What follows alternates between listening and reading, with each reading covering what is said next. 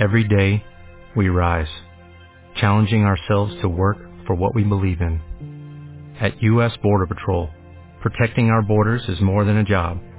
It's a calling. Agents answer the call, working together to keep our country and communities safe. If you are ready for a new mission, join U.S. Border Patrol and go beyond. Learn more at cbp.gov/careers. ¿Qué tal? ¿Cómo están? Muy buenas noches. Este, les saluda Rubén Luengas acá desde Los Ángeles, California. Eh, estoy eh, con los pelos parados, los pocos pelos que me quedan, no me quedan muchos, pero pocos pelos, pero bien peinados, nada, cierto. Este, estoy espeluznado porque miren, antes de, iniciar esta, eh, esta transmisión a través de la internet aquí en Radio La Nueva República y rubenluengas.com entre noticias, hablé con el profesor Miguel Tinker Salas, eh, y me dijo, ¿ya viste el video que publicó el New York Times? Y dice que además se lo vio en CNN. Eh, aquí lo tengo, miren, en el, en el iPhone, porque ya no puedo meterme ahorita aquí a la, a la computadora. Este, resulta que ahorita les voy a presentar a Miguel Tinker Salas, ya lo tenemos en vivo vía Skype. Voy a estar platicando esta emisión online eh, de Rubén Luengas, este, .com entre noticias con Radio La Nueva República. Por cierto, un saludo a Pastor, que es el que, Pastor Delgado, que está controlando allá, y Pepe, allá en la Ciudad de México, esta transmisión. Un saludo a ustedes, muchachos, con mucho gusto. Y voy a saludar allá a, a Pomona, donde se encuentra eh, Miguel Tinker Salas, del Colegio de Pomona, precisamente, ampliamente ya conocido por muchos de ustedes. Miguel, muy buenas noches.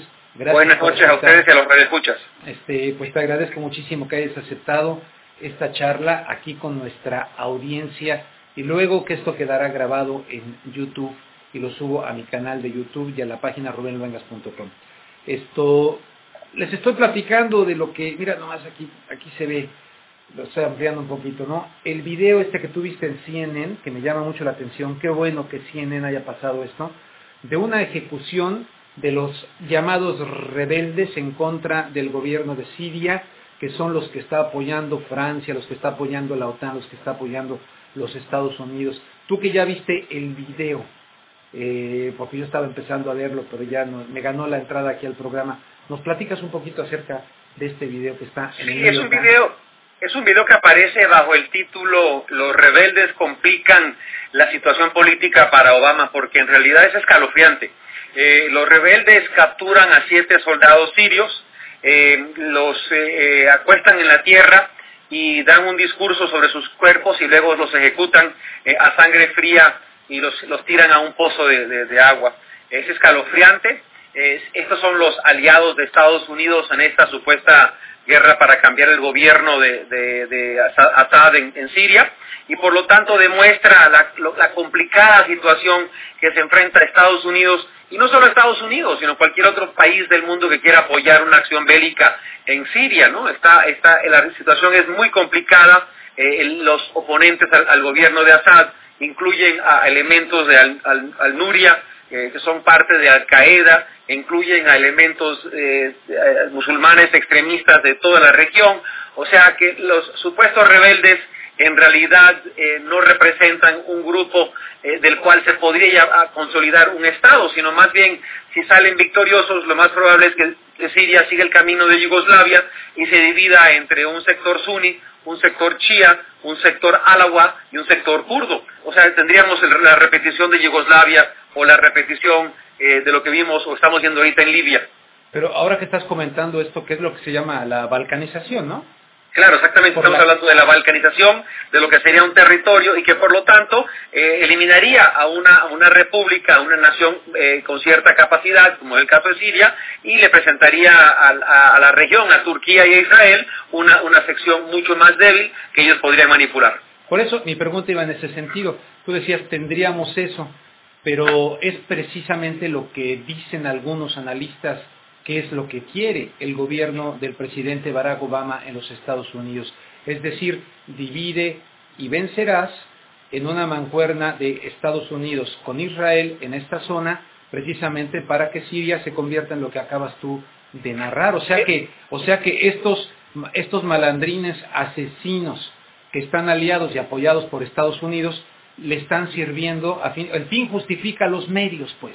Sí, pero hay que, hay que destacar también que están apoyados también por Arabia Saudita, por, los por los estados del Golfo, Omán, eh, eh, Qatar, eh, Kuwait, porque para ellos Siria, ligado con Irán, representa una amenaza y por lo tanto debilitar a Siria en sí es debilitar también a Irán y a la vez también es reforzar la política de los de los de Arabia Saudita y del sector más conservador que existe en los estados del Golfo y así crear una balcanización en la región que ayuda tanto a Estados Unidos, a Israel, a Turquía y también a los países eh, eh, de Arabia Saudita y los, los, del Golfo.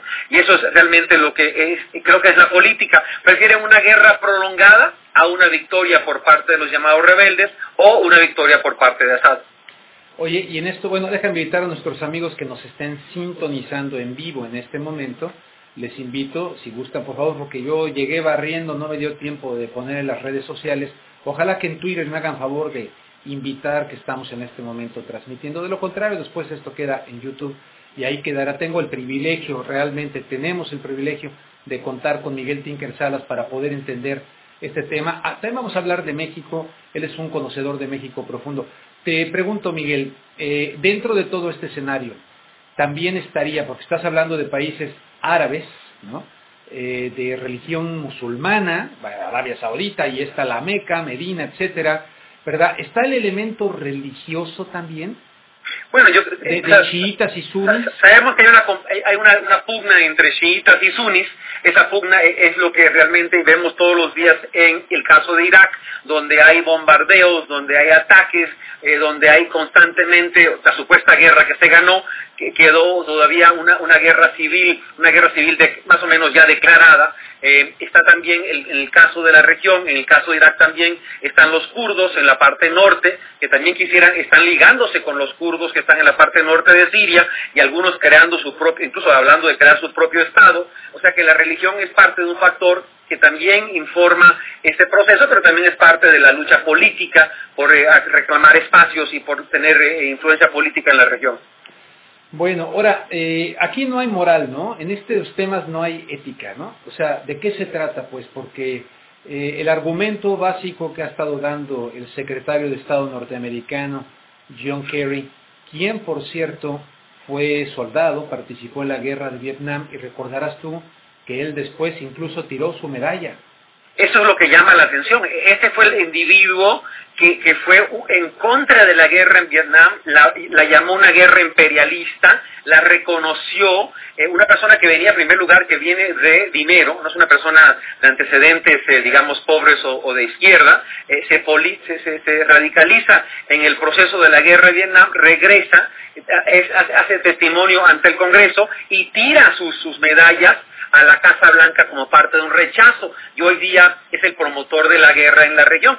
Es, curioso ver cómo las, las, personas que en un momento, Barack Obama opuesto a la guerra de Afganistán e Irak, como candidato en el 2008 criticando a, Bush, criticando a la administración, y hoy día las personas que más apoyan a Obama eh, realmente son el equipo de Bush, el de secretario de, Departamento de Defensa de Bush, los asesores de Bush, Cheney y todos los demás, son los, y McCain, son los que más apoyan a Obama, eh, y él se encuentra ante una resistencia de su propio partido y una resistencia del país propio, donde dos terceras partes de la, población de Estados Unidos se opone a una intervención, ya cansados de décadas de guerra y cansados de mentiras cansados de la forma en que Estados Unidos sigue mintiendo. Y podemos regresar al, a Vietnam con la excusa del Golfo de Tonkin, recordemos que fue una fabricación también, recordemos que en el caso de Nicaragua la supuesta intervención soviética y los aviones MiG que nunca resultaron ser ciertos, eran tractores,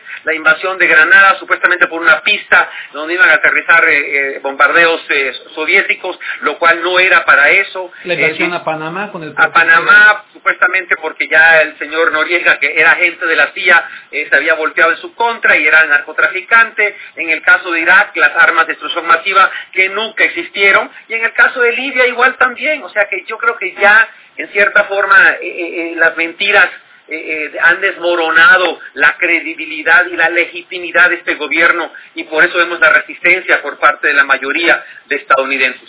Pero se van sumando varias, este, varios problemas.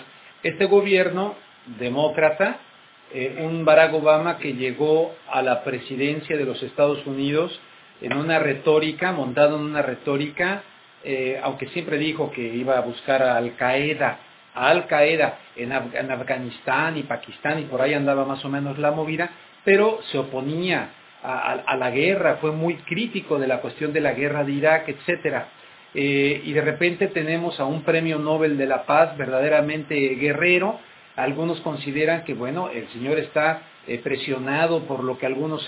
yo, yo sé que a ti no te gusta este lenguaje, a mí tampoco, pero así lo dicen algunos, el gobierno en la sombra. O sea, hay mucha gente que cree que ya un comandante en jefe, presidente de los Estados Unidos, en realidad pues no es el poder absoluto que lo encarna una persona, sino que hay todo un aparato, el complejo militar industrial, las corporaciones, Wall Street, el mundo del dinero, etcétera, y que todo eso lo estuviese presionando para que, tener que hacer esta agenda bélica. Yo no sé tú cómo la ves. No, yo sí creo que hay un gobierno paralelo. Yo creo que hay un gobierno paralelo. Está el, aparato democrático supuestamente representativo, pero altamente controlado por los medios de comunicación, igual que en México, y altamente eh, subsidiado por las grandes empresas en este país. Y está el, otro gobierno paralelo, eh, ese de la, de la puerta giratoria, de los empresarios que están en el gobierno, veamos simplemente quién es el que, el que tiene la cartera financiera en la, en la Casa Blanca, tanto con, con, Bush como Obama, siempre sale siendo uno de Citibank o de Chase Bank o, o de Lehman Brothers, en este caso vemos a dos personas que están siendo nombradas, o sea, la puerta giratoria de las personas que entran al aparato del gobierno, al aparato del Estado, al aparato militar, e, ese realmente es otro, otro poder paralelo eh, que, van negociando esta relación y que por supuesto tienen intereses geopolíticos en la región eh, y que siempre ha sido parte de la política tanto de la administración de Bush como aparentemente es ahora la de Obama, que es cambio de régimen en la región. Cuando se habla del caso de Libia era cambio de régimen. Se habla de Siria, quisieran efectuar también cambio de régimen, pero no logran encontrar la clave para hacer ese cambio de régimen. Por lo tanto, una guerra eh, a larga duración les parece mejor que una, victoria por parte de los de los llamados ejércitos sirio eh, libre o en este caso al-Nurria. Entonces creo que sí tienes razón, hay un gobierno paralelo y ese gobierno también influye y también ejerce influencia y también logra eh, ejecutar su política. Ayer en el programa de radio Contragolpe de KPFK, que por cierto el día de hoy subí un, video, un video que acompaña el audio eh, de, lo de ayer, pero no, todavía con Michelle Chosudowski, se lo voy a subir después, ¿eh? pero este, ayer Miguel, hablando con Michelle Chosudowski de globalresearch.ca, él eh, me hacía notar algo que, que, bueno, ya lo habíamos visto, pero vaya, él profundiza en el tema. A diferencia de Bush, ahora con Barack Obama, con Bush eh, se desprendió del 11 de septiembre una guerra en contra del terrorismo, la guerra antiterrorista. Y el objetivo esencial de, persecución de esta guerra era Al Qaeda, como el enemigo número uno, Osama Bin Laden, el asunto este de Osama Bin Laden, que si lo mataron, que si, lo echaron al mar, que si desapareció, que yo, yo no sé cómo quedó la bolita de Osama Bin Laden, pero este tema. Y ahora resulta y esto ya está perfectamente bien documentado, que dentro de estos rebeldes, de este video que nos acabas de decir, no solamente matan como en este video del New York Times que viste en CNN, no solamente le abren el cuerpo a un hombre y le sacan los órganos del corazón y se los comen, sino que dentro de ellos hay elementos de Al Qaeda. En Libia también los hubo. ¿Cómo podemos entender esto que es bipolar o esquizofrénico de que ahora eh, dos gobiernos que nos hablan de la guerra en contra del terrorismo y Al Qaeda por donde esté, y ahora están aliados con Al Qaeda en Libia pero recordemos que y ahora en Siria. Recordemos que en Afganistán el gobierno norteamericano, cuando la presencia soviética en Afganistán apoyaba a la Mojahedin, y el Mojahedin incluía a Bin Laden, y la Mojahedin, que era el sector que llevó la resistencia contra los soviéticos en, Afganistán, incluía a los mismos sectores que hoy día han formado y son parte de este grupo también. O sea que eh, eh, en varios casos y en múltiples ocasiones se han ligado con diferentes sectores para lograr su meta y tratar de manipularlos. El problema es que ya no es tan fácil manipular porque hay otros, hay otros, intereses y hay una agenda independiente también. O sea que no sería la primera vez en que Estados Unidos se encuentra en esta arena movidiza eh, con diversos aliados eh, que resultan, le resultan complicados. Veamos en el caso de Nicaragua, cuando los americanos apoyaban a los contras y Reagan decían que eran los freedom fighters, los luchadores de la libertad, con, una equivalencia a los fundadores de Estados Unidos. O sea, ahí también teníamos a, agentes bárbaros, asesinos, eh, ladrones, y que, eran parte de ese sector y que eh, fueron apoyados por Estados formados y apoyados por Estados Unidos. Sí, sí, evidentemente. Ahí habría que, yo recordaba ayer con Chosudowski, a Zbigniew Brzezinski, el polaco que fuera eh, asesor de seguridad nacional de Jimmy Carter y que ahora está cercano también, curiosamente, a bajita la mano, así tras bambalinas, al presidente Obama, quien tiene a una hija trabajando en un programa matutino de televisión. MSNBC, En MSNBC, ¿no? Bueno, eh, precisamente hay un video, de hecho, de él, donde él baja de un helicóptero, se encuentra con los mujahidines, ¿verdad? Que luego se convierten también eh, en, los estos, este, se me va ahora el nombre, ¿cómo se llaman estos?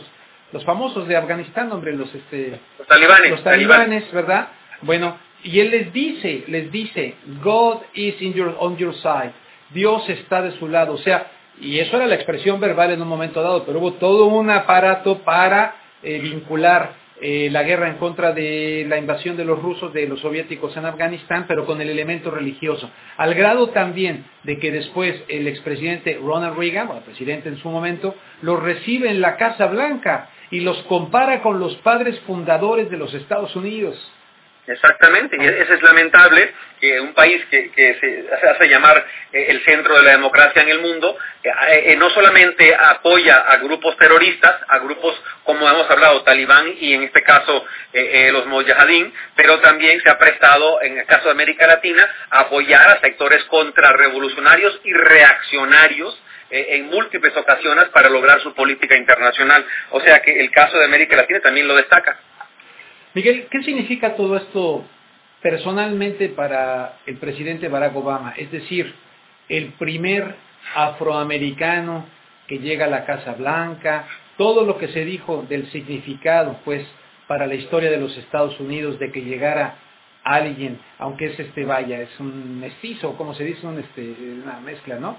Este, su mamá blanca, su papá eh, africano, etcétera. Pero ¿qué significa para un hombre que incluso le otorgan el Premio Nobel de la Paz, eh, que generó tantas esperanzas.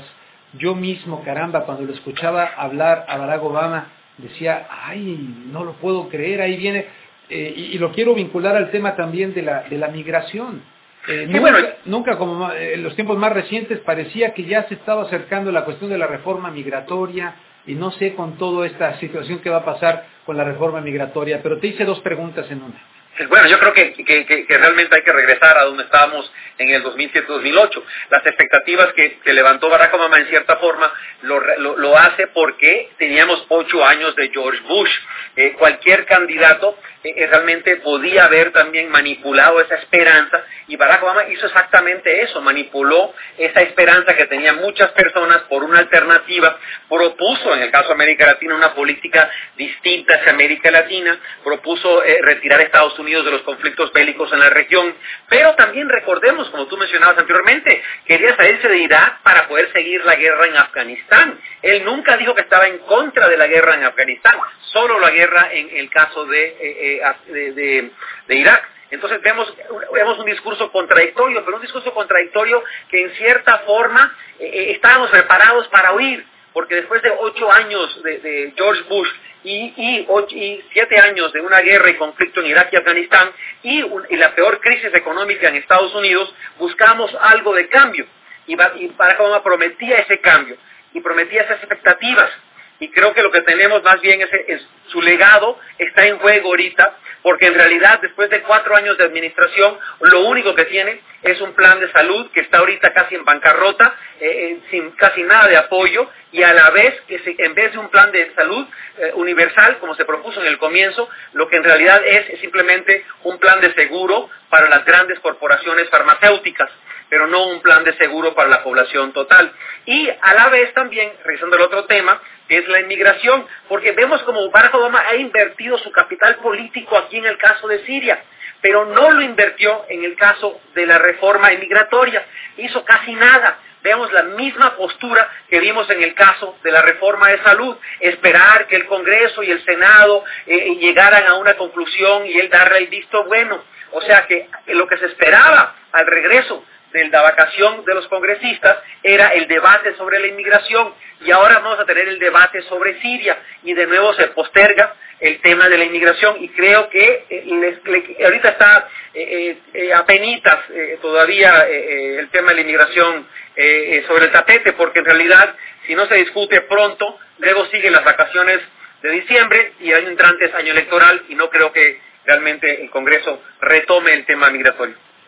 Pues ciertamente. Este, yo te voy a hacer una última pregunta sobre Siria y después, pues, eh, siempre me quedo preocupado de que no haya hecho alguna pregunta de algo importante que tú quieras decir, pero eh, ¿cómo has visto el papel de los medios de comunicación? Mira, yo ayer también en la radio, y lo digo de verdad con todo respeto, no tengo, no conozco a este periodista, pero eh, a través de este aparatito y de una app que hay aquí, entré a MBS noticias y me tocó escuchar a Ezra, Ezra Chabot. Eh, no lo conozco, me cae bien, así suena muy bien el señor, en fin. Y de repente empecé a escuchar, parecía vocero del Pentágono, eh, parecía que ya estaba en México.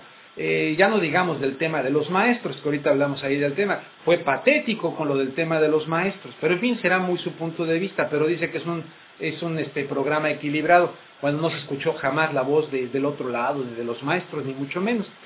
Bueno, pero mi pregunta es, ¿cómo has visto a los medios de comunicación acá en los Estados Unidos? En el 2003, después del 11 de septiembre, eh, es mi opinión, no te quiero embarrar en ella, pero se taparon los ojos, se canceló el periodismo de investigación, eh, se olvidaron de la profesión, se volvieron muy patrióticos, pero ciegos, ciegamente patrióticos, e impulsaron hasta el fondo la famosa guerra contra Irak, y, muchos, humildemente, tú desde luego, yo, muchos, sabíamos que aquello era una patraña. Bueno, hoy, ¿qué pasa con los medios de comunicación? El hecho de que CNN haya presentado este, este video, ¿sí están preocupados de que su presidente eh, va a cometer eh, un ataque eh, sobre situaciones que quedan muy oscuras? No, yo creo que más bien lo que vemos por parte de los medios en este momento es eh, el temor de que están perdiendo su audiencia, porque en realidad, como indicaba anteriormente, la diferencia de ahora con, lo, con Irak es que en el caso de Irak hubo el, ataque a Estados Unidos el 11 de septiembre. Hay que recordar que con eso se tapó todo eh, en aquel momento y con eso se usó el nacionalismo, el patriotismo, se utilizó y se maniobró y se manipuló para poder eh, eh, declarar que habían armas de destrucción masiva en el caso de Irak y así poder legitimar la invasión. En este caso no existe eso. Por eso insisto que los medios de comunicación todavía siguen con ese patriotismo, siguen impulsando la política de la Casa Blanca, siguen cuestionando de por qué no ha habido acción hasta el momento, pero a la vez también he notado eh, cierta, cierta apertura para para, informar sobre el hecho de que dos terceras partes de la población en todas las encuestas siguen opuestos a cualquier intervención en el Medio Oriente. Muy bien saben que aquí está el desempleo, muy bien saben que está una crisis económica todavía, muy bien saben que la bolsa de valores parece una, montaña rusa subiendo y bajando cada rato eh, y que el problema económico todavía sigue candente y por lo tanto otra intervención va a llevar a otro gasto tremendo, a otro endeudamiento por parte del Estado eh, y por lo tanto creo que por eso los medios hemos notado en esta ocasión, al contrario con el de, 11 de septiembre, un poco más de, cautela en, en, simplemente declararse en favor de la guerra, no de que no estén repitiendo la política de la Casa Blanca, pero también no quieren perder esa audiencia. Bueno, pues ahora sí, algo que yo no te haya preguntado sobre el tema de Siria, hay mucho las famosas armas químicas, la fotografía esta de, de, John Kerry en el 2009, donde está cenando con las esposas en un restaurante de Damasco con el presidente sirio. Eh, es tremendo esto, ¿no? Sí, yo creo, yo creo que no hay, no hay debate o discusión sobre el hecho de que se usaron armas químicas. El problema es quién las usó, quién, beneficia, quién beneficiaba del uso de las armas químicas. En ese sentido, el hecho de que las Naciones Unidas esté haciendo investigación no va a comprobar quién las usó, porque realmente hay que preguntarnos quién beneficiaba del uso de las armas. Assad estaba consolidando el poder, estaba ganando. ¿Por qué con eh, observadores de las Naciones Unidas presentes en Damascus eh, eh, su gobierno utilizaría armas a, pocas cuadras, a pocos kilómetros del centro de la ciudad? No tiene sentido. Por eso lo que hay que preguntar y seguir indagando es quién realmente utilizaba o utilizó las armas, quién beneficiaba del uso de las armas. Hay muchos que piensan, y yo no tengo ninguna pruebas para poder comprobar o descomprobar, hay muchos que alegan de que fueron los rebeldes que usaron estas armas. No sabemos, insisto, no sabemos, pero esa es la duda que creo que todavía afecta a, muchas, eh, a muchos sectores en este país, porque de, nuevo nos han mentido repetidamente y por lo tanto la pérdida de confianza en esta información. Y por eso también creo que fundamentalmente el papel de Rusia ha sido esencial, porque Rusia realmente ha descarrilado. Y quiero insistir que hubo dos eventos importantes acá, eh, la, actitud de Putin eh, eh, en retar a Estados Unidos para, para que ofreciera pruebas, y también la posición de Inglaterra, donde el Parlamento se opuso a Cameron, se opuso a la intervención también porque la población inglesa está en su mayoría en contra de estas acciones, y creo que Putin ha jugado un papel muy importante y ha sabido utilizar este tema del, discurso internacional e impulsar la noción de un, mundo multipolar, donde Estados Unidos no es la única voz, donde Estados Unidos no simplemente puede mandar. Y creo que eso ha sido muy importante. Ahora oímos a China en el caso de la G20, que se está reuniendo en, San, Petersburgo. Creo que hemos oído a China también y resistencia por parte de otros países. O sea que realmente destaca eh, eh, la pérdida de poder por parte de Estados Unidos. Yo no dudo que al final Estados Unidos quizás sí bombardee, pero en realidad hemos visto a un país, eh, a un Estados Unidos que ha perdido prestigio, que ha perdido poder y que en realidad sí hemos visto ahora esa multipolaridad donde diversos sectores han logrado realmente impedir un ataque de, de inmediato. Bueno, te dije que era la última, pero no. Hay otra muy importante. En el 2003, antes de que el señor Bush finalmente realizara el famoso ataque a Bagdad que lo bautizaron como Shock and No en inglés, eh, había un movimiento tremendo, millones de personas en diferentes capitales del mundo, en España, en Inglaterra, en Francia, aquí en Los Ángeles, en Nueva York, por todas partes. Fue, fue tremendo aquello. ¿Qué pasa en este momento con el movimiento antiguerra? ¿Qué pasa con la llamada izquierda? ¿Qué pasa con la gente consciente? Esa es una pregunta muy buena, en la cual nos hemos estado preguntándonos varios.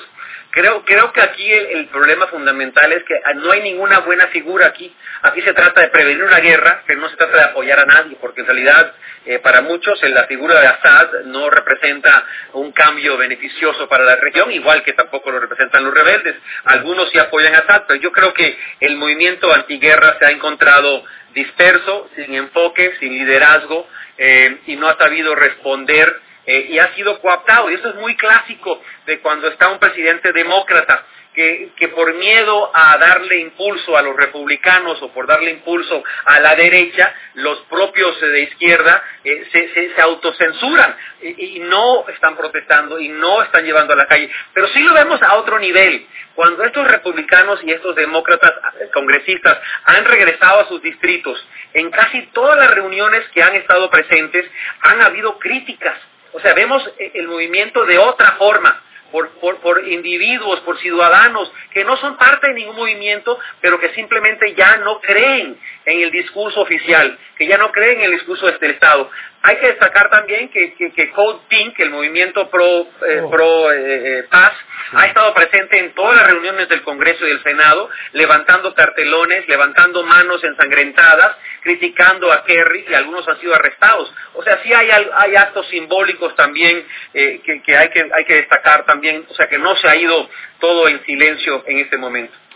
Muy bien, pues ¿qué te parece si cambiamos de tema? Ahí está el tema de de, Siria y finalmente ya fue aprobado precisamente ayer por la Comisión Exterior del Senado el ataque para el señor este presidente Barack Obama. Ahora falta que el mismo Senado en pleno lo decida y luego la Cámara de Representantes. Vamos a ver qué ocurre. Pero, en realidad fue 7 a 10, o sea que fue muy reñido, no fue no fue no fue un mandato completo. Incluso hay que recordar que eh, eh, el halcón principal, el señor McCain, se encontró jugando su jueguito de póker ahí por tres horas porque estaba aburrido, ¿no? O sea, tiene tres años impulsando una guerra y cuando está debatiendo la guerra, el señor o se duerme o se pone a jugar póker en su maquinita mientras están debatiendo los, los senadores sobre el tema de la guerra. El voto fundamental es en la Cámara de Representantes. Ese es el voto fundamental. El otro, el Senado es simbólico, porque esa es realmente la Cámara de Representantes eh, que tiene el mandato eh, y que tiene la potestad para poder ejercer sobre si hay intervención o no. Pero yo estoy, yo estoy convencido que con o sin el voto Obama va a actuar, porque para él este es su legado. Eh, lamentable que piense así, porque yo pensaría que él preferiría un legado de un plan de salud, de un plan de inmigración, de una reforma económica, pero el señor, de nuevo, eh, prefiere un legado armamentista, bélico e imperial. Oye, y hay una organización que no me acuerdo de ver cómo se llama. Ah, sí, la ONU. Ah, sí, sí. La ONU, ¿te acuerdas de la ONU? ¿Y qué? ¿El Consejo Nacional, de, el Consejo de Seguridad de la ONU?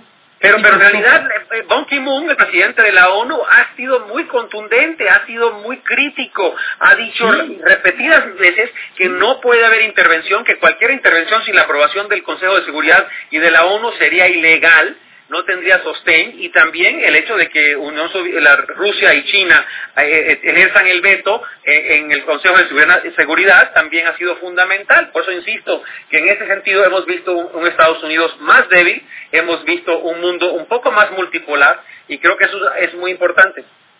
Bien, y sigo con las últimas. ¿Un ataque a Teherán pasa por Damasco? Yo creo que aquí hemos visto un cambio en el caso de Teherán también.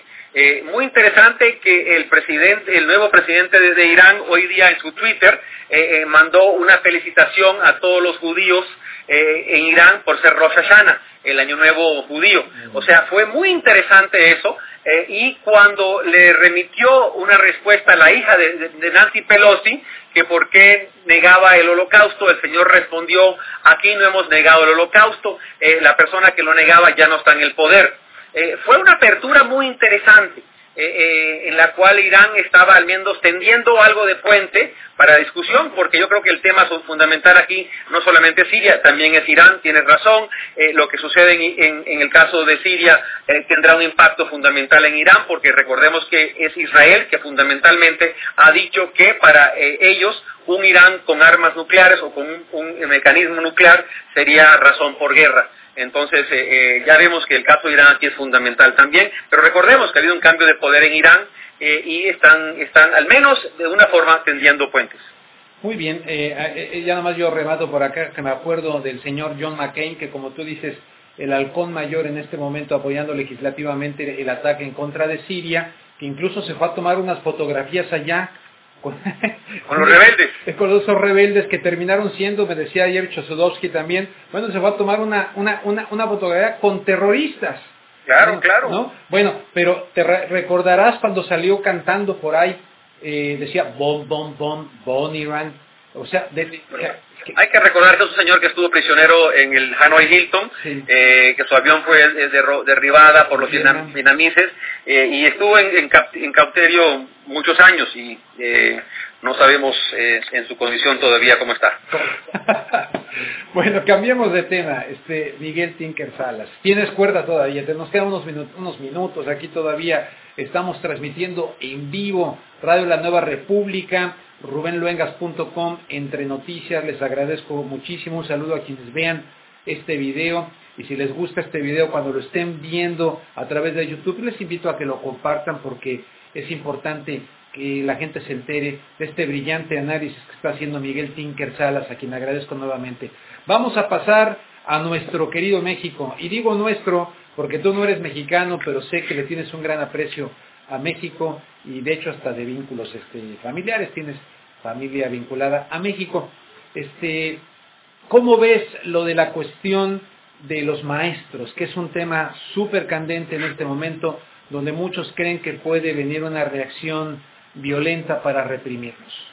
Bueno, yo creo que yo creo que la lucha de los maestros eh, eh, eh, es fundamental en este momento porque además está la lucha por la contra la supuesta reforma energética y no uso la palabra reforma con mucha preocupación porque no la considero una reforma sino más bien una contrarreforma y creo que por lo tanto estas dos luchas en realidad son parte de la misma corriente por tratar de rescatar un México que está siendo privatizado porque el reto fundamental se, se nota tanto en educación como en el caso de energéticos y hidrocarburos, el proyecto, el proyecto que está en juego aquí es la privatización. Eh, hemos visto ya eh, de de, grano en grano, de, granito en granito, eh, pero ahora lo vemos eh, realmente como un ataque frontal. Eh, hay que recordar que en este caso la privatización de la educación se ha venido llevando a cabo poco a poco, lentamente, y ahora la vemos con la, aceptación por parte del Congreso y del Senado de la, reciente ley. Ahora en el caso de los hidrocarburos, vemos también que lo que ocurrió en el 2008 ahora se pretende fundamentar para las otras dos terceras partes de lo que eso implica hidrocarburos en México y creo que este 8 de, septiembre, eh, donde habrán las marchas, las protestas en México, eh, será muy importante ver qué clase de movilización se logra eh, y qué mensaje se logra mandar a la nación y qué alternativas se propone. Este, sí, pero ¿cómo vinculabas de, la parte de lo energético a la cuestión de los maestros? Obviamente van a estar presentes ahora en el Zócalo, junto con, este, con esta convocatoria de Andrés Manuel López Obrador, y, algunos consideramos que vaya, por lo menos en este momento hay elementos donde se empiezan a juntar, empiezan a, converger, a, se dice, ¿cómo se dice? Me fue la onda la palabra, pero empiezan a juntarse pues todas estas de inquietudes, de problemas sociales que han estado ahí latentes, ¿no? Bueno, hemos visto que el informe del, presidente Peña Nieto, que este, este, este informe fue realmente eh, de bajas expectativas, que se ha logrado después de un año. Eh, eh, tuvimos el año de las reformas, el año de los cambios, el año del, momento mexicano y hemos regresado al nivel de violencia que teníamos bajo Calderón, hemos regresado a los niveles económicos más bajos que durante Calderón, que México, según reportes de Merrill Lynch y según reportes de otras instancias internacionales, está eh, eh, realmente en peor condiciones. O sea, se están agrupando varias y múltiples factores económicos, sociales, el clamor público, la resistencia eh, contra, contra la política privatizadora que vemos en la educación y que vemos también en lo que se refiere a hidrocarburos. O sea, que si hay múltiples corrientes que podrían unirse para tratar de efectuar algo de cambio. Pero, pero insisto, o creo también que este gobierno le juega un doble discurso. Eh, no le importa perder legitimidad. Lo que le importa en cierto sentido es que, que baje las expectativas de la población. Ellos prefieren bajar las expectativas porque para mí es estrategia de, gobernar de esa forma. Entre la gente tiene menos expectativas, entre la gente le importa menos, participa menos, ellos gobiernan más.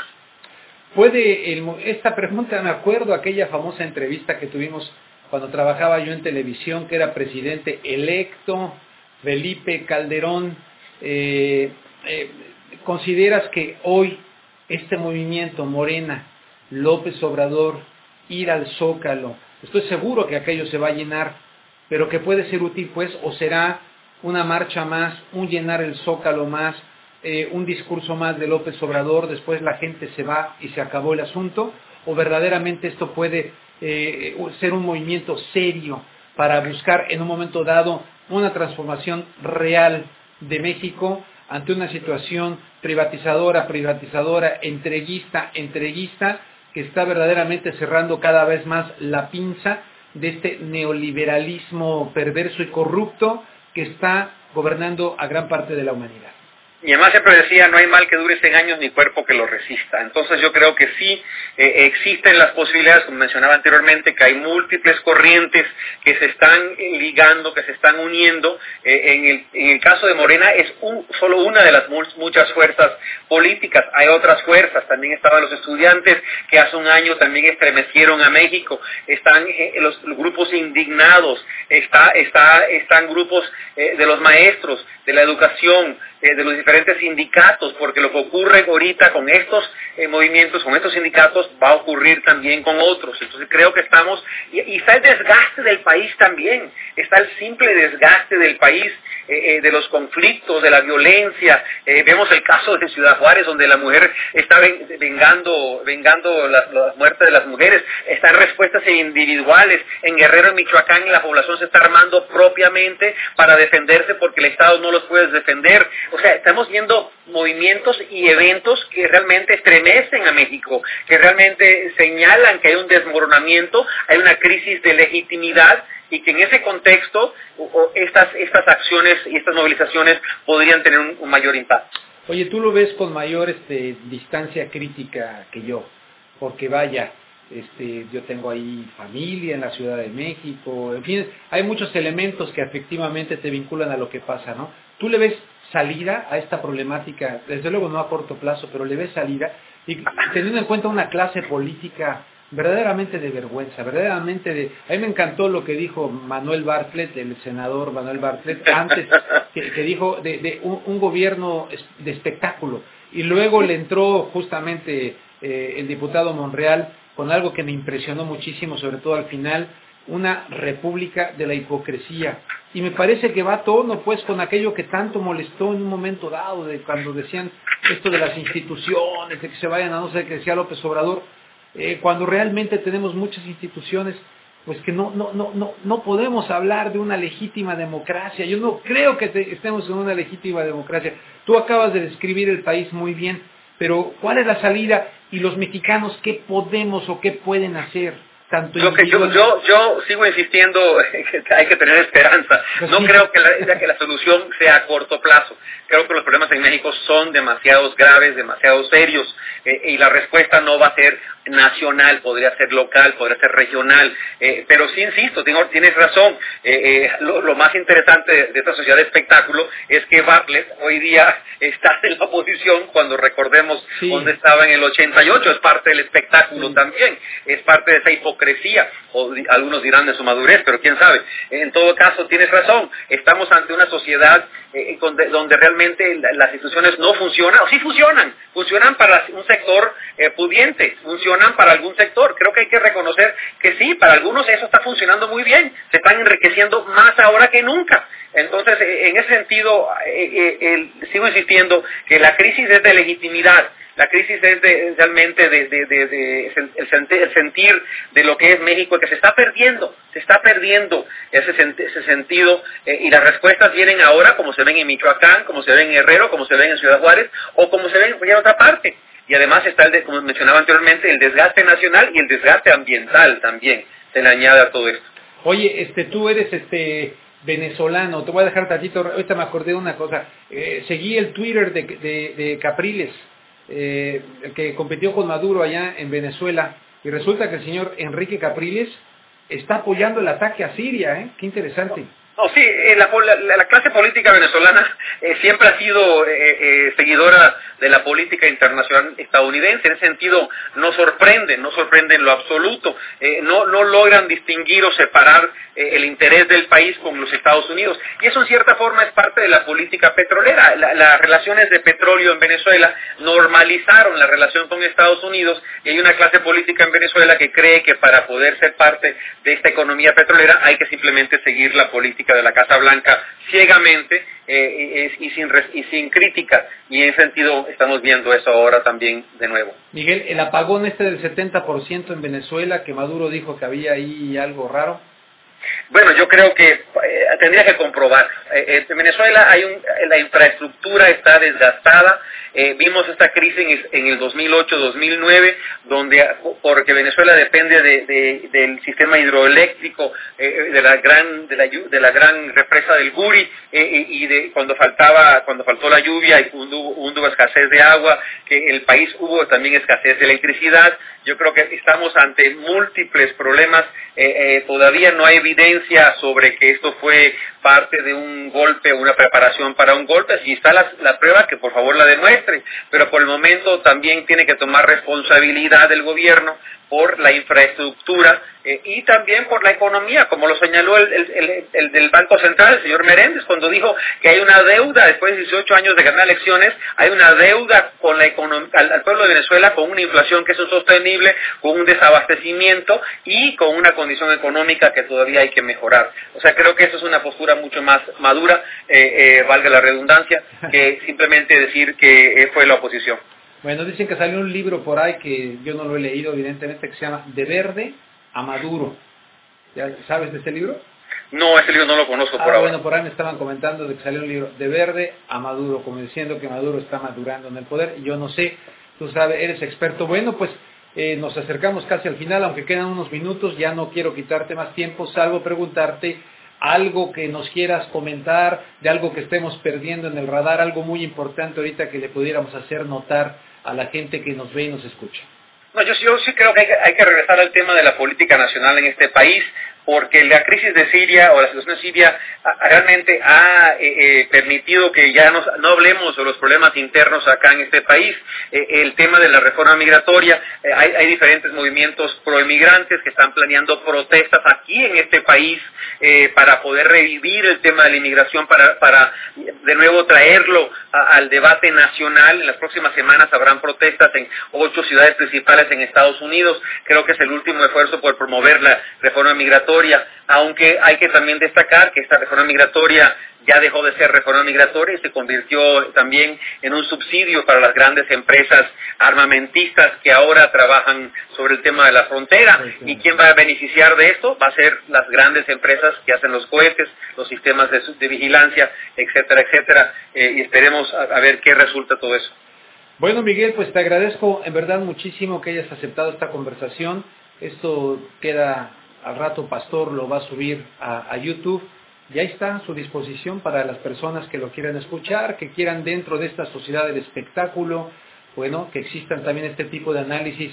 Eh, te agradezco muchísimo, Miguel, y estamos en, en contacto.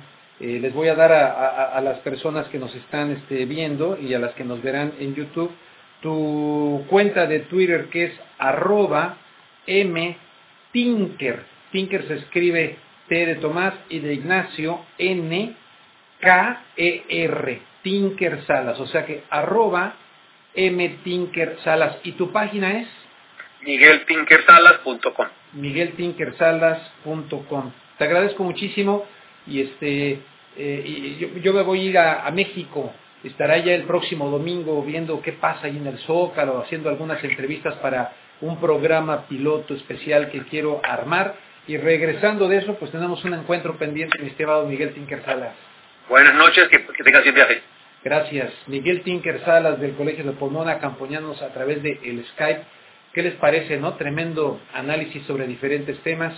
México, Siria, un poquito de lo de Venezuela, pero todo lo que se está eclipsando, todo lo que se está dejando realmente de atender aquí dentro de los Estados Unidos. Ya no le pregunté, ya se me fue, pero todas estas tiendas también, ¿no? Este, de, comida rápida, hay problemas serios, hay situaciones realmente complejas, aunque ha repuntado también algunos aspectos de la economía, como la venta de automóviles, que anduvo muy deprimida, este, la venta de automóviles ha repuntado, andan contentos los dealers, que se llaman en inglés, eh, de los diferentes automóviles, pero hay muchos temas a tratar, pero así las cosas, les quiero invitar para que sigan también a Radio la nueva república que hace un esfuerzo verdaderamente enorme por dar, porque miren, luego no ha faltado quien ha dicho que en estos espacios no somos balanceados, que damos nada más un punto de vista. Miren, verdaderamente se los digo de, con todo respeto y honradez, ocurre que es tan abrumador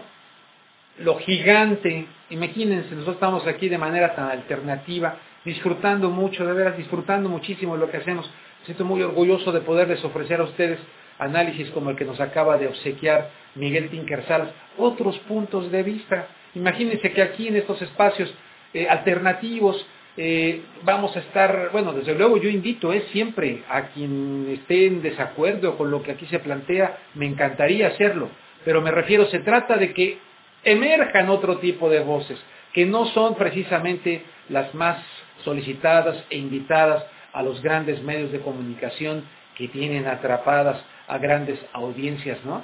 Y lo digo desde un punto de vista de atrapado. Ojalá que algún día se den cuenta, lo digo con absoluto respeto y honradez, ojalá que algún día se den cuenta de que evidentemente es un negocio los medios de comunicación, por supuesto, pero se puede hacer negocio sin menospreciar a la audiencia y sin irla induciendo hacia un entretenimiento disfrazado de noticia, hacia una distracción permanente y constante y a la falta de respeto tan profunda que alguna, algunas, no todas, hay gente muy interesante dentro de ahí, yo conocía a gente muy interesante, hay algunas que ven con una falta de respeto pero total a la audiencia, no los ven como público, no los ven como audiencia, ¿no? Los ven como clientela, simple y sencillamente como mercancía.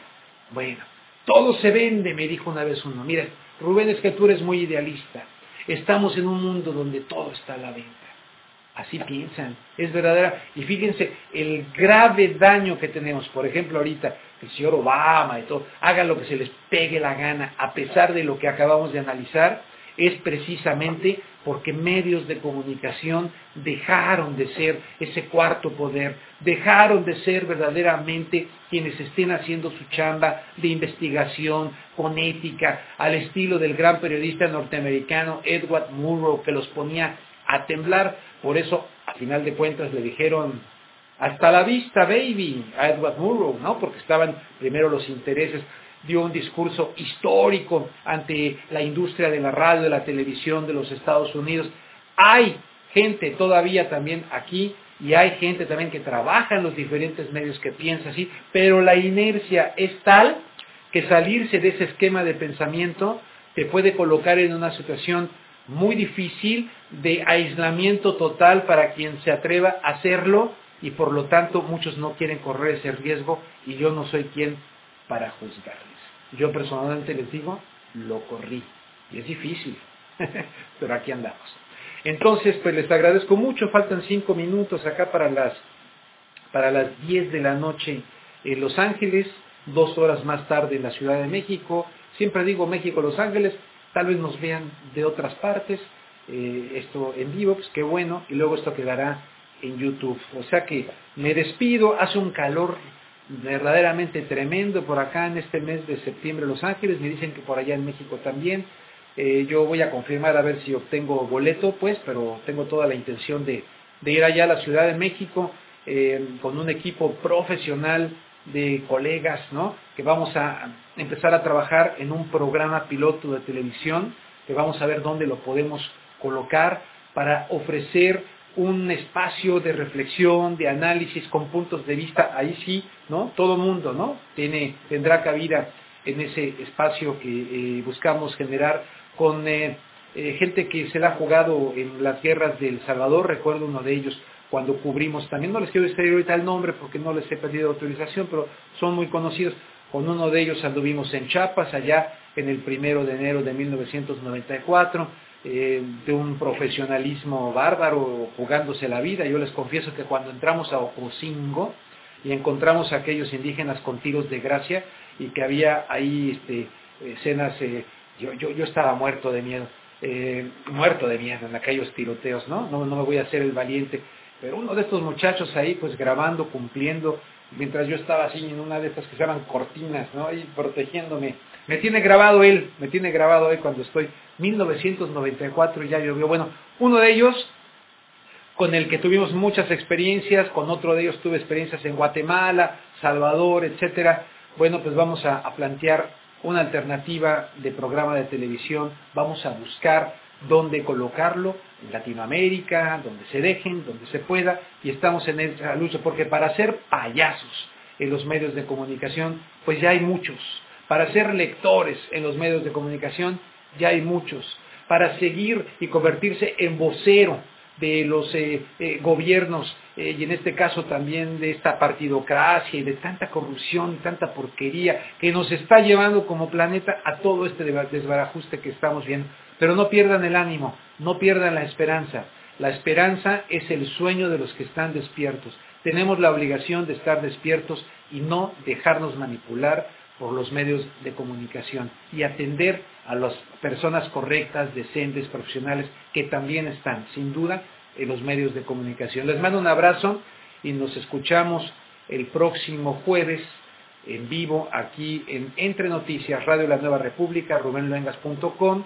Eh, luego el miércoles también estaremos para Contragolpe en KPFK y he estado un poquito más activo en la página de rubenluengas.com. Agradezco muchísimo a las personas que han eh, compartido un artículo mío que está cerca de llegar a los, eh, a los 4.000 shares, lo cual para mí desde una página pues eh, modesta como es rubenluengas.com, pues me da muchísimo gusto. Un fuerte abrazo, gracias, muy buenas noches.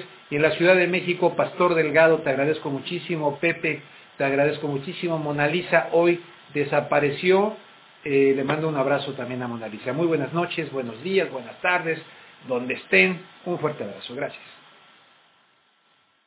En Sherwin Williams somos tu compa, tu pana, tu socio, pero sobre todo somos tu aliado, con más de 6.000 representantes para atenderte en tu idioma y beneficios para contratistas que encontrarás en aliadopro.com. En Sherwin Williams somos el aliado del PRO.